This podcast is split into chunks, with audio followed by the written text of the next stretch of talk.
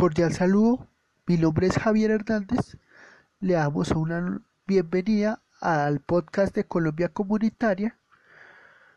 Eh, estamos en el tema de desarrollo productivo en tiempos de COVID-19. Hoy vamos a aportar algunas ideas para reactivar la economía. La recopilación de ideas innovadoras del Banco Interamericano de Desarrollo agrupó cuatro áreas para comenzar el desarrollo productivo. Estas son protocolos y datos, la digitalización y apoyo a las pymes, las cadenas de valor, la apertura y el cierre de empresas. En protocolos y datos que vamos a ver. Protocolos y datos nos damos cuenta que las UCI están muy congestionadas en el momento, que algunas regiones están en la alerta roja, otras en la alerta naranja y tenemos que prepararnos cuando se, se descongestione la SUSI para tomar unas medidas hacia la nueva normalidad. Las decisiones que se tienen que tomar son cómo vamos a hacer para disminuir aglomeraciones, eh, se tiene que segmentar la población en riesgo, ajustar el transporte por tierra y aéreo para decidir y también es muy importante decidir si es viable o no permitir la llegada de vuelos internacionales comerciales. En este contexto, algunas medidas críticas incluyen establecer y comunicar claramente los protocolos empresariales de sanidad y de seguridad. La empresa privada, por lo general en Colombia, está muy organizada en esto. Eh, la toma de muestras PCR es muy importante. Eh, los convenios con las ARL, con las EPS, con las empresas de salud ocupacional es muy importante para que los empleados se tomen las pruebas a tiempo y se, y, se, y se contagien los aislados a tiempo.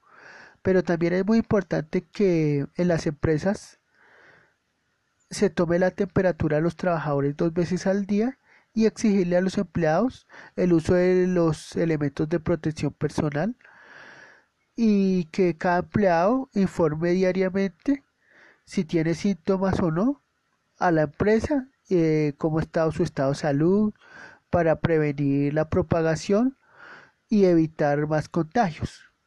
En el sector formal, en la empresa privada está muy organizado. Pero ¿qué está pasando en el sector informal?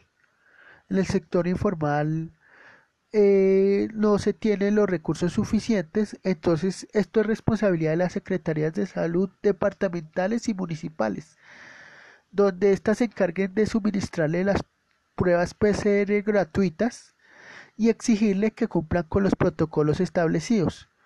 Se debe hacer un protocolo para cada área de empresa informal y el trabajador informal que sea sorprendido incumpliendo los protocolos se le, eh, se le debe decomisar la mercancía y ponerle el correspondiente comparendo para evitar que que otros sigan el mal ejemplo, o sea, el, mal ejemplo no es muy bueno aquí en Colombia, por eso se debe, eh, se debe respetar las normas para evitar la propagación del virus.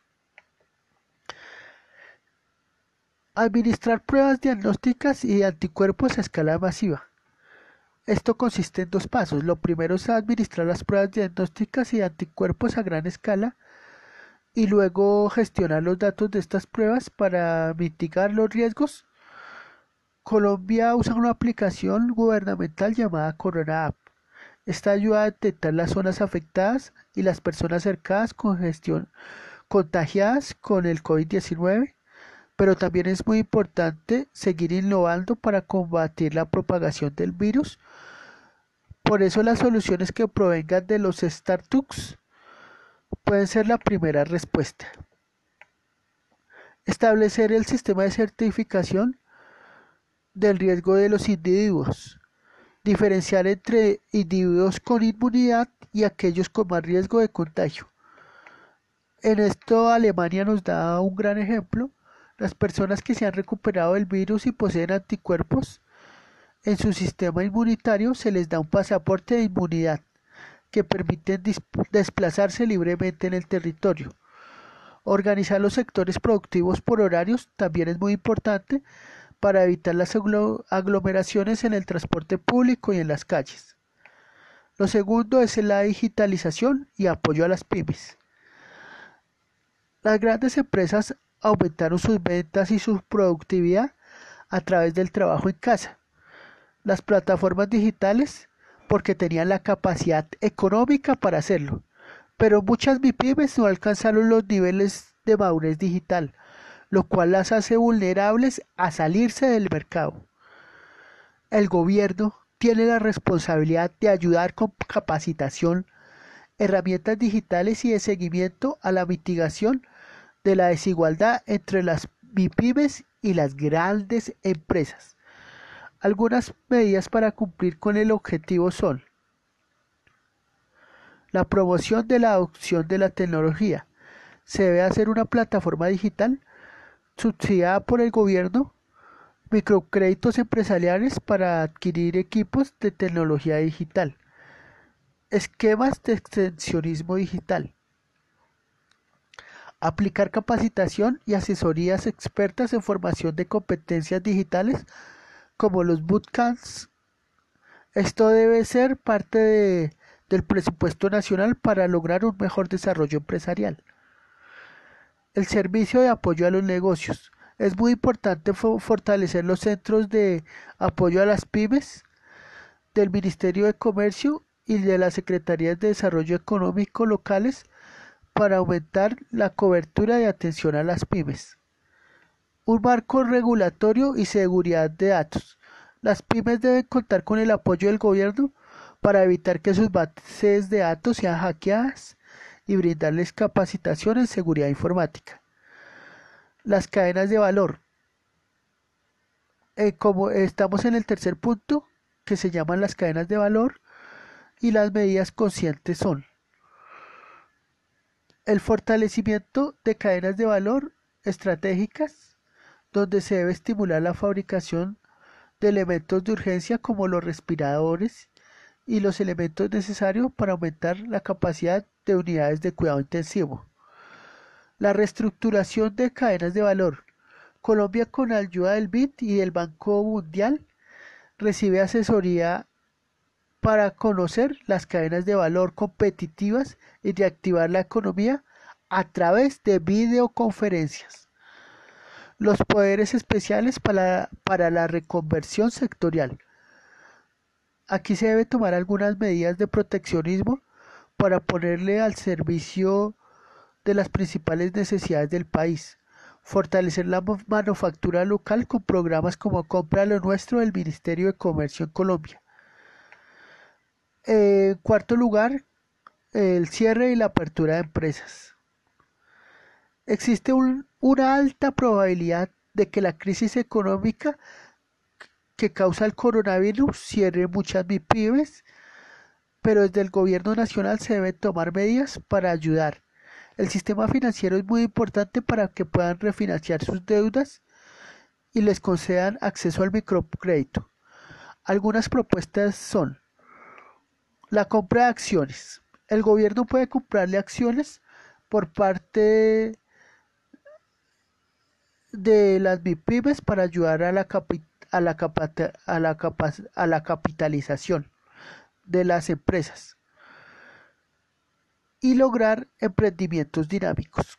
Entonces es muy importante que el gobierno le compre acciones a las MIPIMES y esto ayudaría a la capitalización de las empresas y lograr emprendimientos dinámicos. Repito porque pues en la en la explicación pasada me trae un poco, pero pero bueno, esto es motivos de, del sistema. ¿Qué serán claves para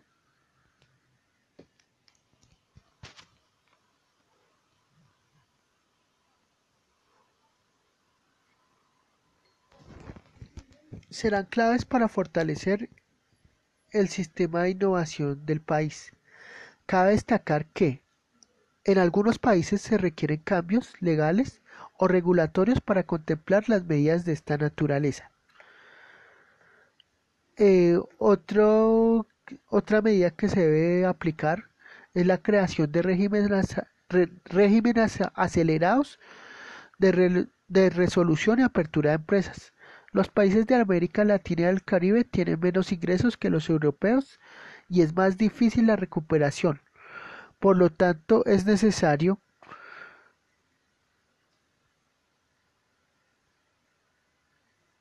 acelerar los procedimientos para que las MIPIMES se declaren en insolvencia y se liquiden rápidamente para liberar el sistema financiero y se creen nuevas empresas. También es muy importante la reducción de costos, la reducción de trámites a la creación de nuevas empresas a través de procesos legislativos de la región. Muchas gracias, que esté muy bien. Recuerden que estamos en el podcast de Colombia Comunitaria. En el siguiente podcast vamos a profundizar un poco más sobre los startups.